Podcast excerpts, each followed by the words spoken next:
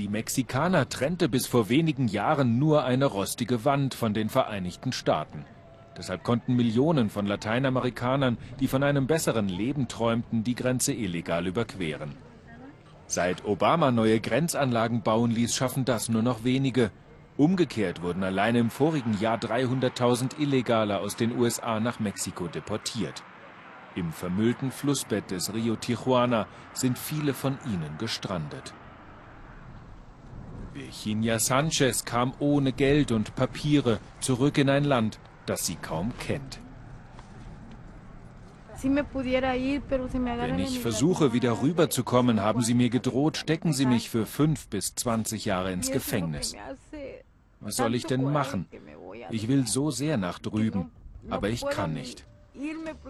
Ich möchte meine Kinder in die Arme nehmen. Vor allem nachts vermisse ich sie sehr. Wer wie sie fast sein ganzes Leben in den USA verbracht hat, für den ist Mexiko ein fremdes Land. Roberto Marquez kam als Kind nach San Diego. Mit 17 wurde er Vater. Sein Traum endete, als er im Streit einen Mann erschlug. Mit Gatito, den er hier traf, teilt er sich seit drei Jahren ein Erdloch im Flussbett. Denn als er aus dem Gefängnis kam, wurde er ausgewiesen, ohne sich von seinem Kind verabschieden zu können. Als ich 18 war, musste ich ins Gefängnis. Von 1979 bis 2010. 31 Jahre. Aber ja, ich habe ihn getötet. Sein Sohn ist erwachsen und lebt in den USA. Wenn sich eine Chance ergibt, dann will er wieder rüber. Nur wie, das weiß er nicht. Ich kenne keinen einzigen hier im Kanal, der nicht deportiert wurde. Alle hier sind Ausgewiesene. Die haben alle keine Familien hier. Was sollen die in ihren alten mexikanischen Dörfern? Alle wollen in die USA zurück. Dort ist das Leben viel leichter. Nur 100 Meter weg vom Kanal tobt sich das andere Tijuana aus.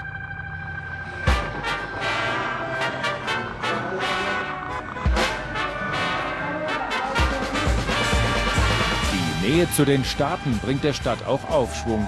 Industrie, junge Leute, die Geld verdienen wollen und genügend, die das auch tun.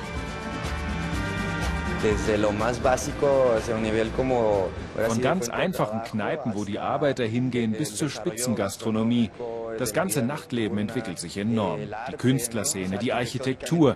Heute ist Tijuana eine junge Stadt und wächst wahnsinnig schnell.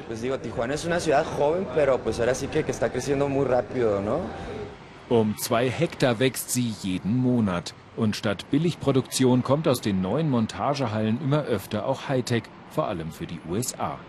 Vor vier Jahren noch wütete in Tijuana Drogenkrieg und abends hat sich keiner vor die Tür getraut. Heute kommen Arbeiter aus dem ganzen Land. Die Leute haben hier bessere Möglichkeiten als an anderen Orten. Deshalb kommen so viele nach Tijuana. Für die Stadt ist das eine Herausforderung. Und die Entwicklung der Infrastruktur, der Sozialleistungen und der Bildungseinrichtungen kommt einfach nicht mit. Da hat man trotz des ganzen Wachstums schon so einiges versäumt. Deshalb versuchen Privatinitiativen und die Kirche den Ärmsten zu helfen. Sonst würden hier jeden Tag Menschen aus dem Kanal verhungern. Ein kräftiges Frühstück ist wichtig, damit sie nicht klauen müssen und gesund bleiben. Etwas Aufmerksamkeit hilft und viele von denen können es noch einmal schaffen. Doch die Deportierten wollen es gar nicht hier in Tijuana schaffen. Wer hier frühstücken muss, den interessiert weder das glitzernde Nachtleben noch die Arbeit in den Fabrikhallen, sondern nur der nächste Schlepper, der sie für 1000 Dollar über die Grenze und dann durch die mörderische Wüste bringt, weg aus Tijuana. Ich bin El Salvadorianer, aber deportiert haben sie mich hier nach Mexiko. Die Amis sehen nur, der ist Latino. Die interessiert nicht, ob ich in meinem Land bin oder in Mexiko. Die Polizei hat mir meine ganzen Papiere geklaut, deshalb hänge ich hier fest. Ohne kann ich nirgends hin, verstehst du? Wir haben nur einen getroffen, der nicht mehr weg will, Bruno Alvarez. Auch er lebte in einem Erdloch im Kanal und auch er hat hier gefrühstückt, bis der Pater ihm Arbeit und ein Bett gab. Mit uns geht er noch einmal hinunter. Er will zeigen, wie wenig ein Deportierter in Tijuana wert ist und wie sie hier leben. Er landete hier, nachdem die amerikanischen Polizisten ihn aus seinem Haus geholt und nach Mexiko deportiert hatten. Sie trennten ihn von seiner Frau, seinen zwei Töchtern und den zwei Enkeln, die bleiben durften.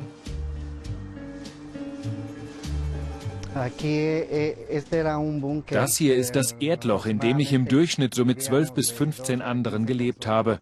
Immer wenn die Polizei kam, hat sie das bisschen, das wir hatten, auch noch zerstört.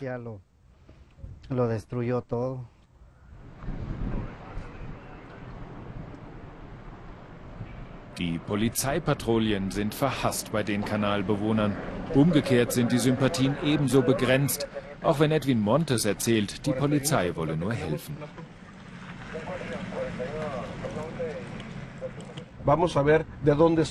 Wir fragen nach, woher sie kommen, welche Probleme sie haben, ob sie gesund sind. Viele sind ja drogensüchtig. Wir sehen, dass wir sie aus dieser Situation befreien können, indem wir sie in ihre Dörfer zurückschicken oder ihnen einen Job geben. So integrieren wir sie wieder in die Gesellschaft.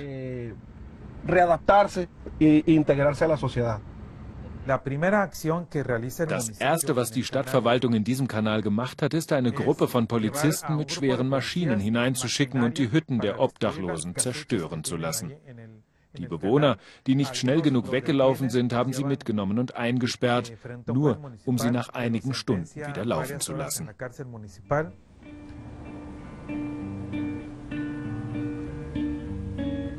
2000 Kanalbewohner, sagt man, die keiner will.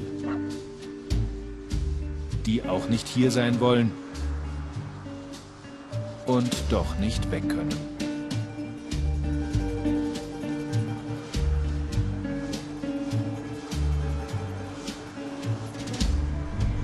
Am wenigsten können sie auf die andere Seite des Zauns, obwohl die ihnen so viel bedeutet.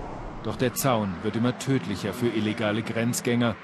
Und so ändern nach und nach ein paar wenige ihre Meinung und bleiben damit doch die Ausnahme. Ich habe gemerkt, dass ich drüben ein Niemand war. Hier habe ich jetzt endlich wieder ordentliche Papiere bekommen. Plötzlich spüre ich, dass ich wieder jemand bin. Ich bin jetzt wieder Mexikaner.